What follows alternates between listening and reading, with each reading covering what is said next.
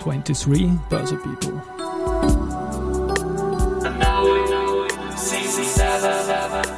Annouing Season 7. Presented by Fruits.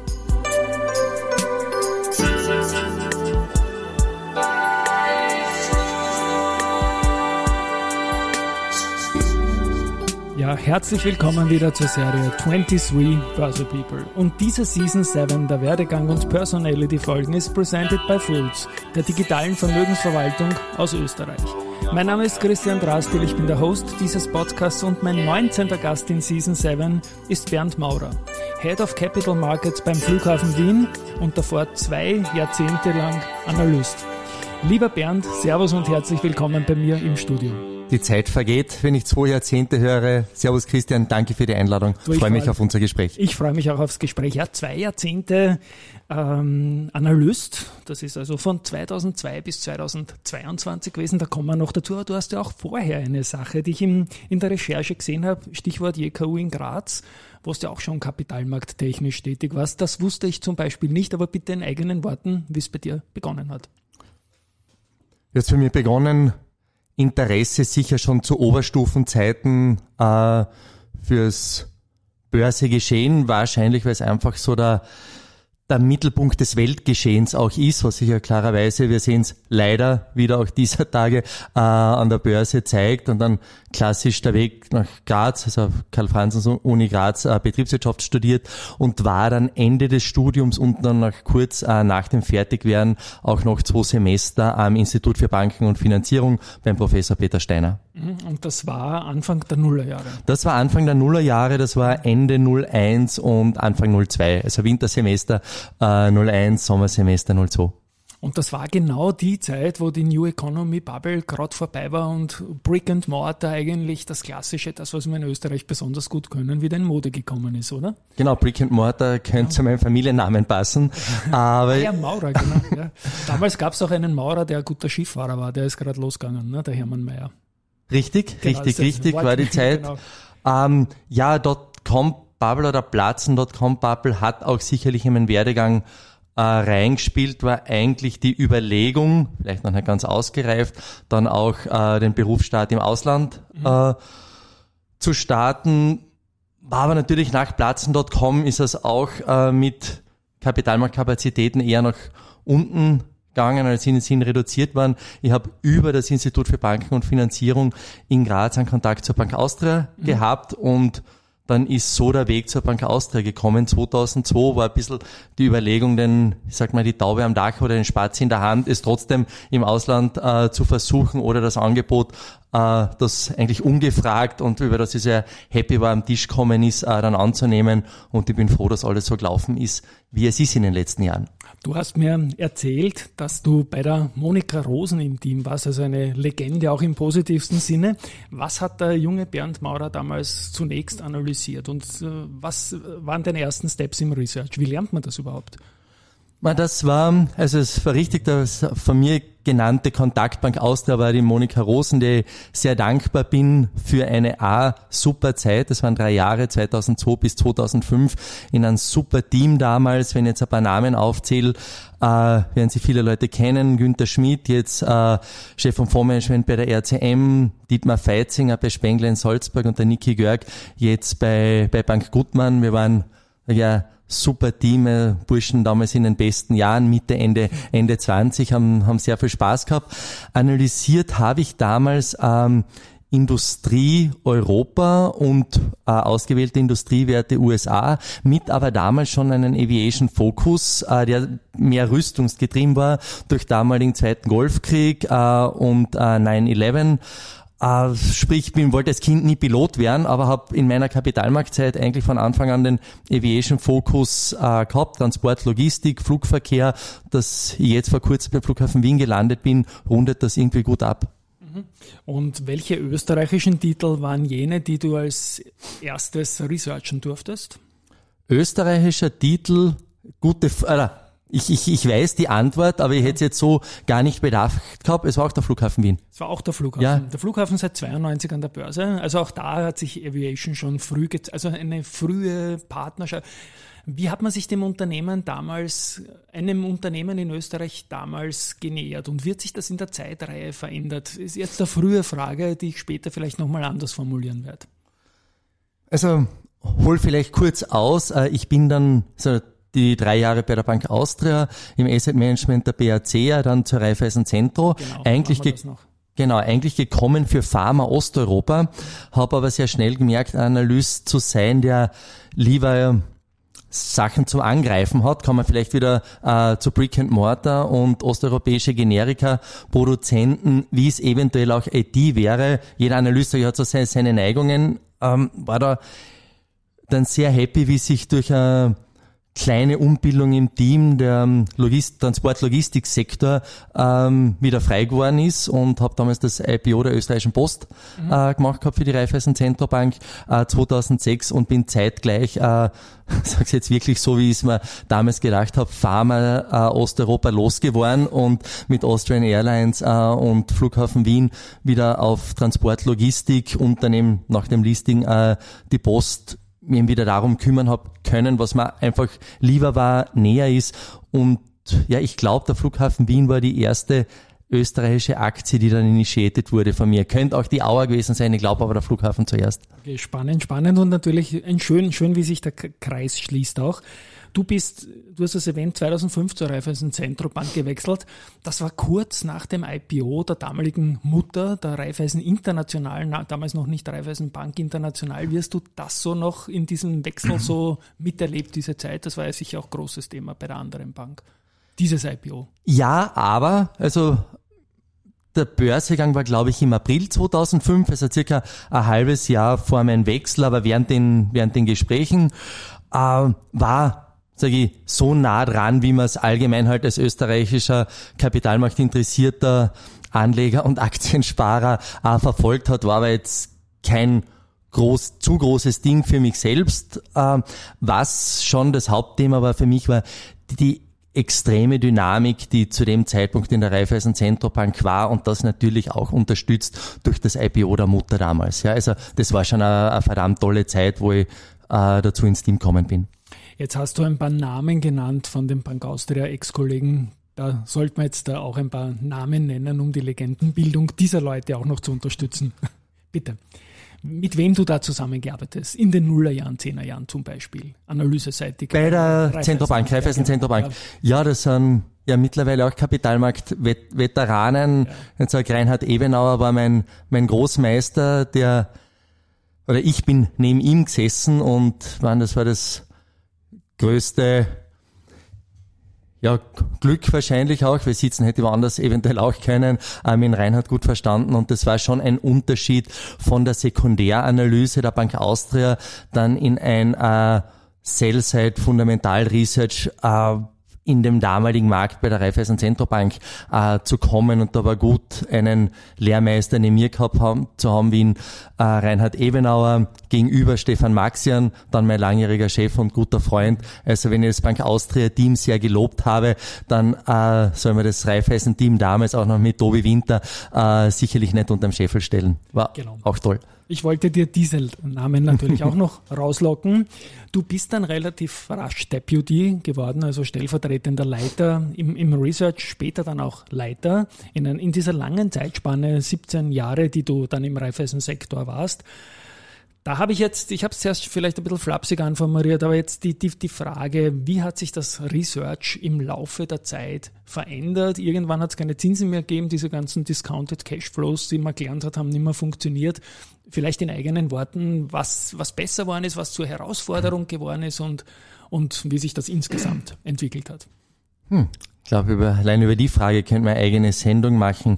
Weil du zuerst Discounted Cashflow und Zinsen angesprochen hast, das würde ich weniger als das Thema einer Änderung sehen. Also die, das Handwerkzeug hat halt mit geänderten Parametern äh, weit, weiter funktioniert. Was sich geändert hat, sind sind, sind zwei Sachen. Ja, äh, eins zum Positiven, eins zum Negativen. Nur das, das Negative natürlich alles überstrahlt. Und das Negative ist, äh, war der Markt als solches, dass natürlich äh, Small- und Mid-Cap-Märkte Region Osteuropa weniger im Fokus gestanden sind, weniger Anlegerinteresse dann über die Zeit, gerade nach Lehman. Äh, das Geschäft hat sich ganz einfach geändert. Wenn ich die Zeit von meinem Start 2005 bis ein paar wenige Jahre nach Lehman 10, 11, 2000 12 C, also wie gesagt, Lehman war acht, dann drei, vier Jahre später, wo es dann wirklich so den Realisierungseffekt der Konsequenzen gegeben hat, war das sicherlich ganz eine andere äh, Dynamik, äh, wo natürlich auch weniger Geschäft dann äh, gemacht worden ist. Das ist ja kein Geheimnis für alle, die, die am Markt sind.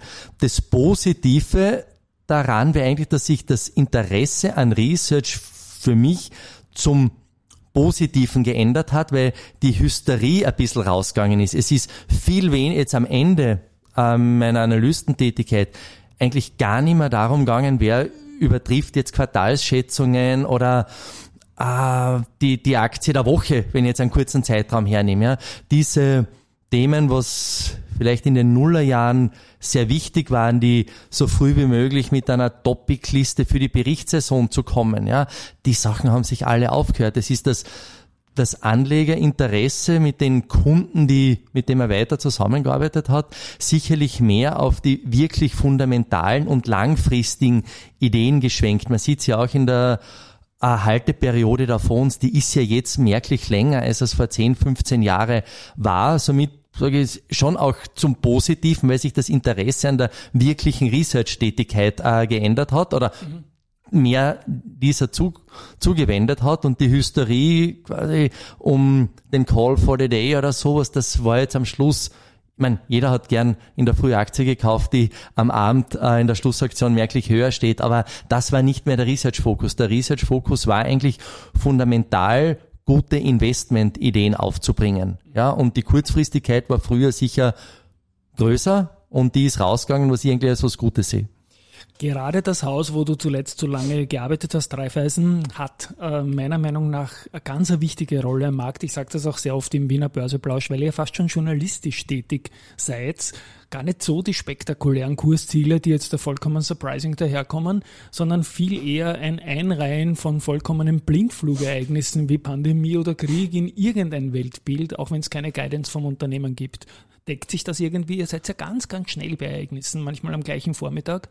Ja, so, so, so schnell wie möglich. Äh, und etwas, was ich in der vorigen Antwort jetzt gar nicht erwähnt habe, aber glaube ich sehr gut zu deinem Statement, war ja keine Frage, äh, passt. Es ist auch die Bedeutung von Empfehlung und Kursziel merklich zurückgegangen. Und äh, das ist auch gut so, weil okay, Empfehlung passt, aber ein Kursziel hätte immer gesagt, ich würde lieber arbeiten mit Bandbreiten, wie es bei einem Börsegang zum Beispiel der Fall ist, trifft ein wahres Bild äh, sicherlich besser. Eine Aktie ist nicht 47,8 unbedingt äh, wert, über Bandbreiten zu sprechen, wäre besser. Lange Rede, kurzer Sinn. Ähm, in Bedeutung von Empfehlung, Kursziel weniger. Dafür sage ich, ist der Analyst ähm, mehr zum Sparringpartner äh, von äh, Investoren geworden und dann irgendwann habe ich über die zwei Jahrzehnte fast einmal alles ähm, analysiert, aber Fokus war immer dann Transport und Logistik, habe aber auch ähm, äh, länger Versicherungen äh, analysiert und begleitet. Und erwähne da oft gerne ein Beispiel, Investoren, die denen es völlig egal ist, ob bei uns jetzt die Unica oder die WIG auf Kaufen, Halten oder Verkauf steht, sondern mit dem man einen Termin ausmacht und man über die Dollarsensitivität des Asset-Portfolios spricht. Ja. Und da bist du dann äh, Sparringpartner und Infoquelle äh, für einen Investor und ob er jetzt eine Aktie kauft oder verkauft, wenn er sie schon hat, die Entscheidung trifft er selber, aber er holt sich von einem guten, erfahrenen Analysten mit Unternehmensnähe einfach Informationen. Ich finde das jetzt wunderschön. Ich habe in der Frage gesagt, bei euch, du hast gesagt, bei uns, also du gehörst noch immer da irgendwie zu dieser Raiffeisen-Gruppe dazu und das ist auch gut so, auch wenn du jetzt einen anderen Job hast. Ich habe da noch zwei Memories, die ich reinbringen möchte. Im Jahr 2019, sage ich nochmal rückwirkend Danke, warst du gemeinsam mit dem erste Group-Kollegen Christoph Schultes, der allererste Gast in diesem Podcast überhaupt. Da haben wir damals die Folge gedreht, was tun Analysten? Ja, ja die Rentwissen. Kann mich gut erinnern. Ja, das haben wir noch extern gemacht, war ein Test, hat super funktioniert. Ich gehe selbst jetzt auch wieder stärker in diese Richtung. Und das zweite war dein Wechsel zur RBI innerhalb des Raiffeisen-Sektors schon im Jahr 2020, damals als Head of Institutional Equity Research. Die erste Frage, warum zwei Jahre vor dem Zertifikateteam? Und die zweite Frage, was hat sich mit dem Head of Institutional Equity Research verändert oder war es nur ein anderer Name für, für den gleichen Job?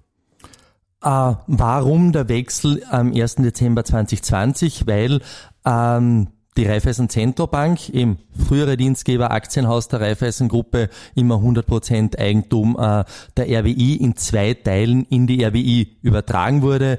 Äh, erster Teilbetriebsübergang 1. Dezember 2020, Lockdown-Zeit, äh, spannende Zielen dieser Tag, äh, waren nicht so viele Leute da.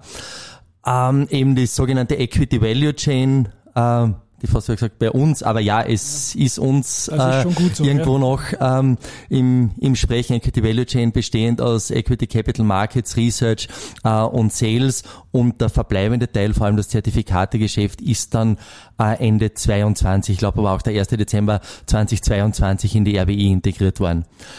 Die Bezeichnung, ja, das war die Abteilungsbezeichnung in der RWI, war äh, meine Abteilung, das Institutional äh, Equity Research Team, weil in der Zentrobank äh, war die Abteilung das Company Research.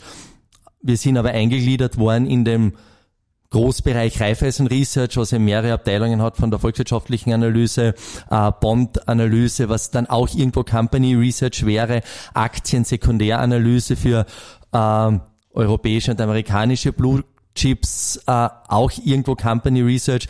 Also wäre da Abteilungsname Company Research im Raiffeisen Research Verbund sicherlich nicht der richtige gewesen und dann hat man die Abteilung so genannt, mit was wir tun, Institutional Equity Research.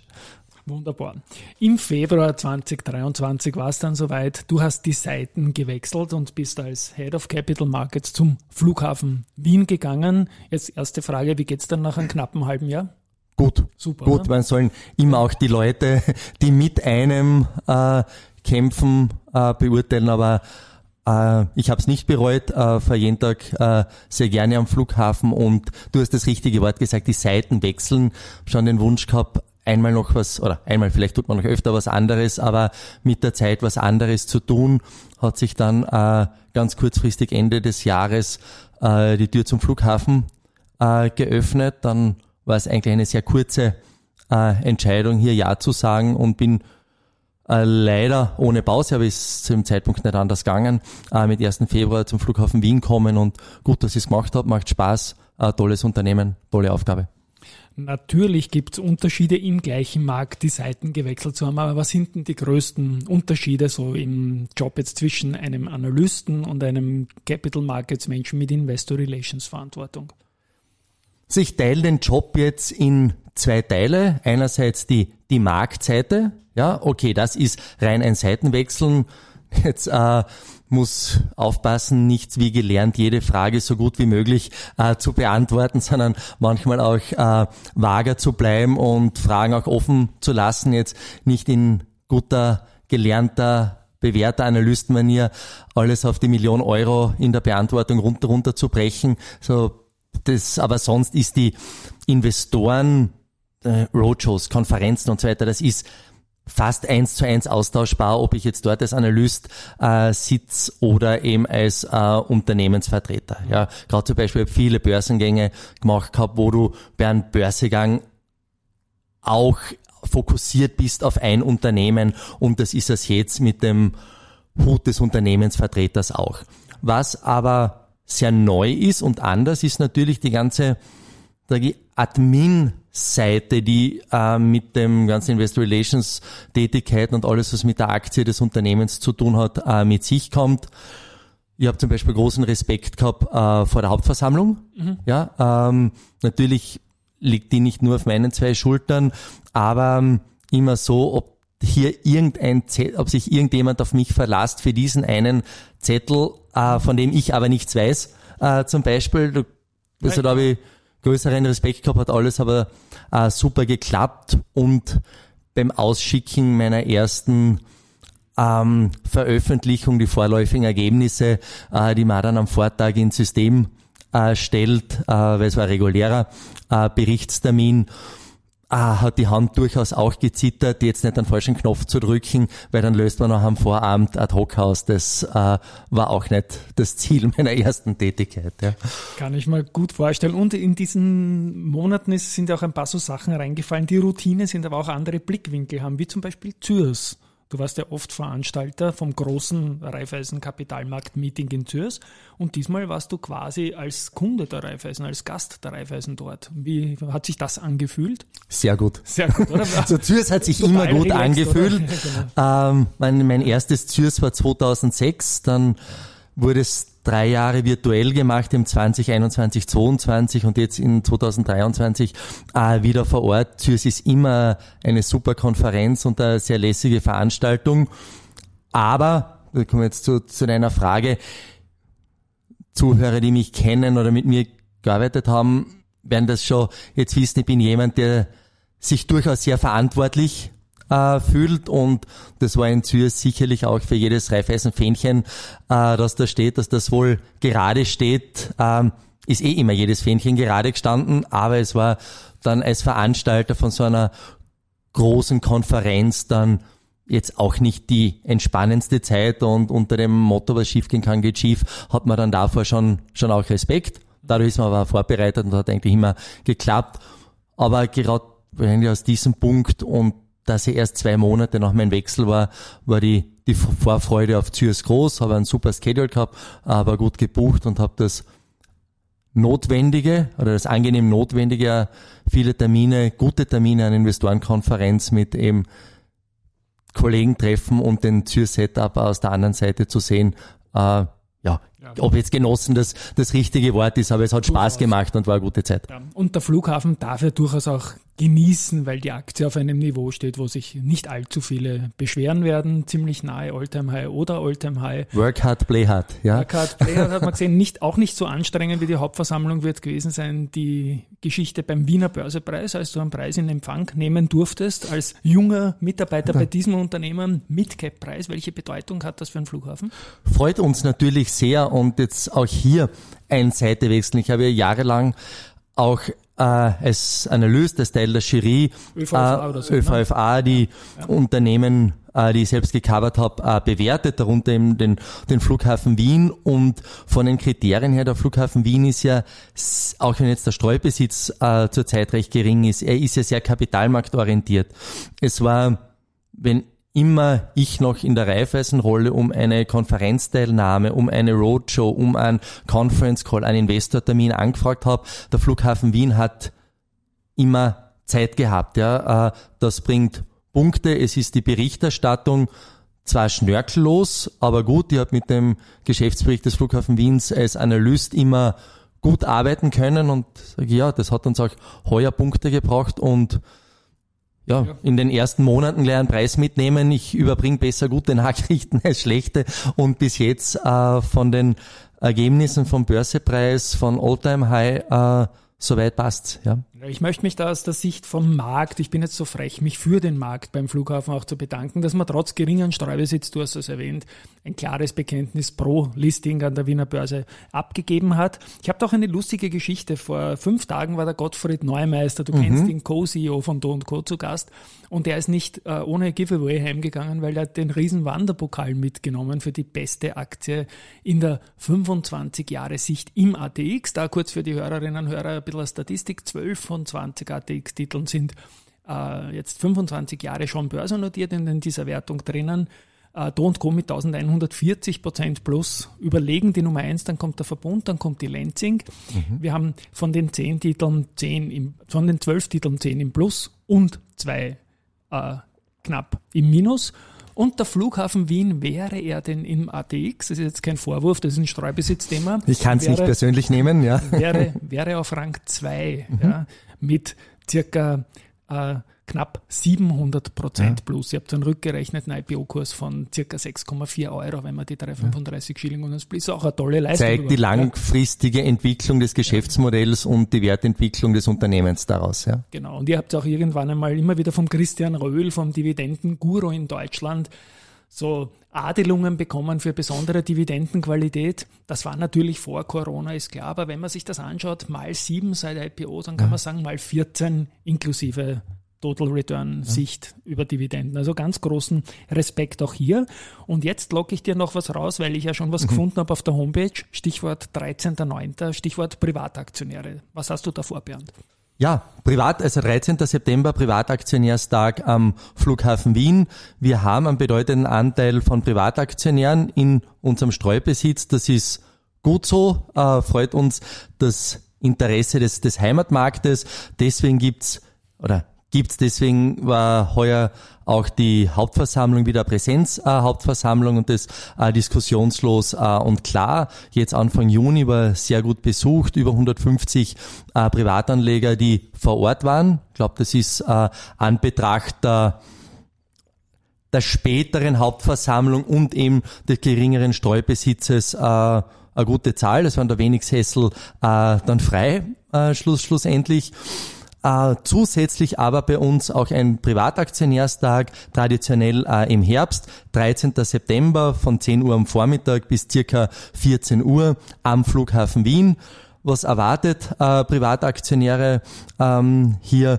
Klarerweise äh, Statements und Präsentation äh, vom Vorstand zu aktuellen Themen, zu den Geschäftszahlen. Wir werden über einen Investment Case äh, Flughafen Wien sprechen, dass man eben nicht nur über das H1 spricht und aktuelle Themen, sondern auch, äh, ja, wie gesagt, den Investment Case, was ist die Story vom, äh, vom Passagierwachstum, die Destination Wien, die sehr viel Business äh, und Tourismusverkehr anzieht. Wir leben in einer Region oder die auch sehr viel Outgoing Traffic hat. Es ist eine wohlhabende Region, das Umland Wien, das ist gut für den Tourismusverkehr aus Wien raus. Zusätzlich ist aber auch Teil Osteuropas, also sagen wir jetzt äh, Westungarn, Slowakei, Süden Tschechiens, Einzugsgebiet für den Flughafen Wien. Das sind Themen, die ich dort auch auf, aufwerfen will. Aber dass es nicht zu lang äh, Frontalvortrag wird, auch dann ein Besuch der Besucherwelt. Äh, es gibt da sehr spannende und interessante Besucherwelt am Flughafen Wien und die haben wir uns dann äh, geblockt für ein, zwei Stunden am Nachmittag, wo man mit einem Bus übers Vorfeld fahren und dann noch auf der Besucherterrasse den äh, Flugverkehr äh, beobachten. 13.09. ist diese Veranstaltung eine Empfehlung von mir. Am 5.7., doch mehr als zwei Monate vorher sendet man die Folge, kann man sich dann schon anmelden? Kann man sich anmelden. Äh, du hast gesagt, du hast, du bist schon drüber gestolpert. Es ist ja. ein Link äh, online. Genau. Äh, www.viennaerairport.com slash Privataktionärstag. Ja. Bitte sich rein über die Maske äh, anzumelden. Dann haben wir äh, Planungssicherheit und ich freue mich dann auf den Besuch und einen guten Austausch. Ich sage jetzt bewusst Austausch, wir nehmen den äh, Frontalthemen, die ich vorher angesprochen habe, äh, es auch genügend Platz für geplante Diskussionsrunden Q&A geben wird. Mhm. Werde ich in den Shownotes verlinken. Du wolltest noch was sagen? Ich wollte noch was sagen ähm, zum Thema Privataktionäre im Hauptversammlung heuer in Präsenz der Privataktionärstag zusätzlich. Ähm, es ist auch etwas noch, was uns wichtig ist, dass wir die Berichterstattung Deutsch-Englisch komplett gleichgeschalten haben. Ja, das ist äh, auch ein Heimatmarkt, Privataktionärsthema. Natürlich äh, würde die Engl rein englische Kommunikation erreichen. Äh, viele Präsentationen haben nur ein ja, vielleicht gar kein englischsprachiges Auditorium, aber zumindest kein deutschsprachiges. Aber es ist bei uns jeder Quartalsbericht, jede äh, kapitalmarktrelevante Pressemeldung, jede Roadshow-Präsentation, auch wenn wir nicht deutsch sprechende äh, Roadshow-Teilnehmer haben, immer gleichgeschalten Deutsch-Englisch auf der ER-Seite beim auf der Flughafen Wien Homepage. Ich glaube, das ist auch ein Service, was nicht, nicht mehr so Standard ist, wie es eigentlich sein sollte. Mhm. Also 13.09. bitte eintragen. Der Link wird in den Show Notes dann vertreten sein. Die Location ist auch eine Leihwand. Also insofern sollte man sich das mal ansehen. Abschließend, Stefan. Wir haben, Bernd, Entschuldigung, jetzt habe ich wir mit Stefan Maxian und ich habe einen Gitarren-Solo gedacht. Sorry. Ich habe gelernt, äh, ist schon passiert auf Morgen. Stefan Maxian auch zu hören. Wir sind ja von zwei, ja, 15 Jahre ähm, in der Funktion Head und Co-Head und ja. dann, oder Head und Deputy äh, und dann in umgedrehter Position gewesen. Also wir sind gemeinsam durch Markthöhen und Tiefen gegangen. Also auf Stefan Maxian habe ich gelernt zu hören. Das passt. Dann schneide ich das ich auch grüße nicht ihn auf raus. dieser, an dieser Liebe Stelle. Grüße ja. und ich freue mich auf die nächsten Und man kann nur etwas dazu sagen. Äh, Michael Spieß, unser langjähriger Vorstand in der Raiffeisen Zentrobank, der mal gesagt hat, äh, das MM-Principle, ein Managementbuch, ich hab's vorher nicht gekannt, aber das MM steht für Management Matters und Michael Spieß hat dann auch gesagt, für ihn steht ein MM für Maxian Maurer. Ja. Ist doch, wenn das der Michi sagt, ist ja noch so um, umso wertvoller. Den lassen wir natürlich auch lieb grüßen. Lieber Bernd, es ist ein Karriere-Werdegang-Podcast. Wir haben jetzt über spannende Karriere von dir gesprochen. Du hast erzählt von Studium in Graz, von Tätigkeit auch dann, dann in Graz selbst. Und dann möchte ich noch kurz eingehen auf die Certified International Investment Analyst Ausbildung CIIA. Die habe ich jetzt nicht ganz so parat. Bitte auch da ein paar Worte. Das wird sicher schon zwei Jahrzehnte her sein auch, oder? Das ist ziemlich genau zwei Jahrzehnte her, hat gedauert, wenn ich mich jetzt richtig erinnere, von Ende 2003 bis Anfang 2005, Mhm. wie die Zeit vergeht. Ähm, Aber zeigt doch, wie lange es dauert, ne? zeigt auch, auch wie lange es dauert, war schon eine, eine anstrengende Zeit auch.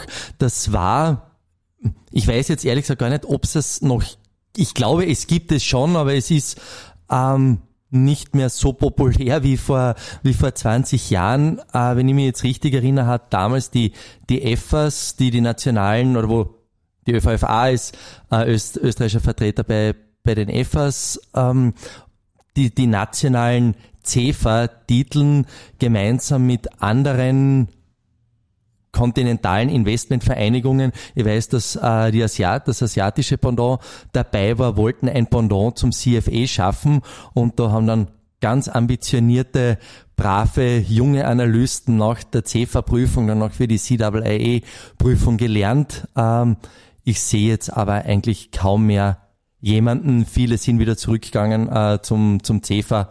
Ja, hat sich, war damals so gut, dass ich es gemacht habe. Genau. Das steht bei mir jetzt an, weil ich dann doch eine, vielleicht in einer Stiftung eine Aufgabe übernehmen werde und da muss ich das tun und ein bisschen federn davor, wie sich das nebenbei ausgehen soll. Aber ich gehe es an. Und die wirklich abschließende Frage, wir haben es manchmal so angekratzt irgendwie, ihr Wert die Nummer zwei in der 25 Jahre Sicht im ATX, wenig Streubesitz.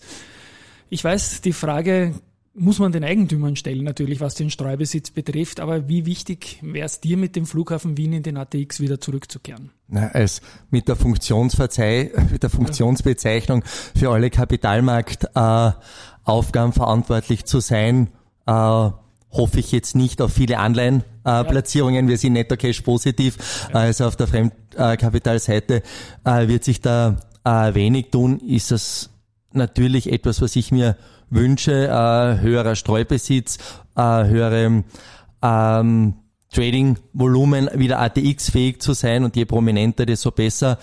Es liegt nicht in meiner Hand. Wir haben als Unternehmen, glaube ich, klar unterstrichen, wie wichtig uns der Erhalt der Börsennotiz ist. Ich glaube, wenn ein Unternehmen einmal börsennotiert ist, dann erkennt man sehr stark die Vorteile äh, von der Geschwindigkeit des Reportings, vom Transparenzfaktor und so weiter. Das ist nicht nur alles für außen gut, das ist auch für intern gut. Deswegen streicht das ähm, unser Vorstand bei jeder Gelegenheit zu Recht heraus, hat sich auch gegen die Annahme des Übernahmeangebots ausgesprochen oder den Aktionären empfohlen, es nicht anzunehmen.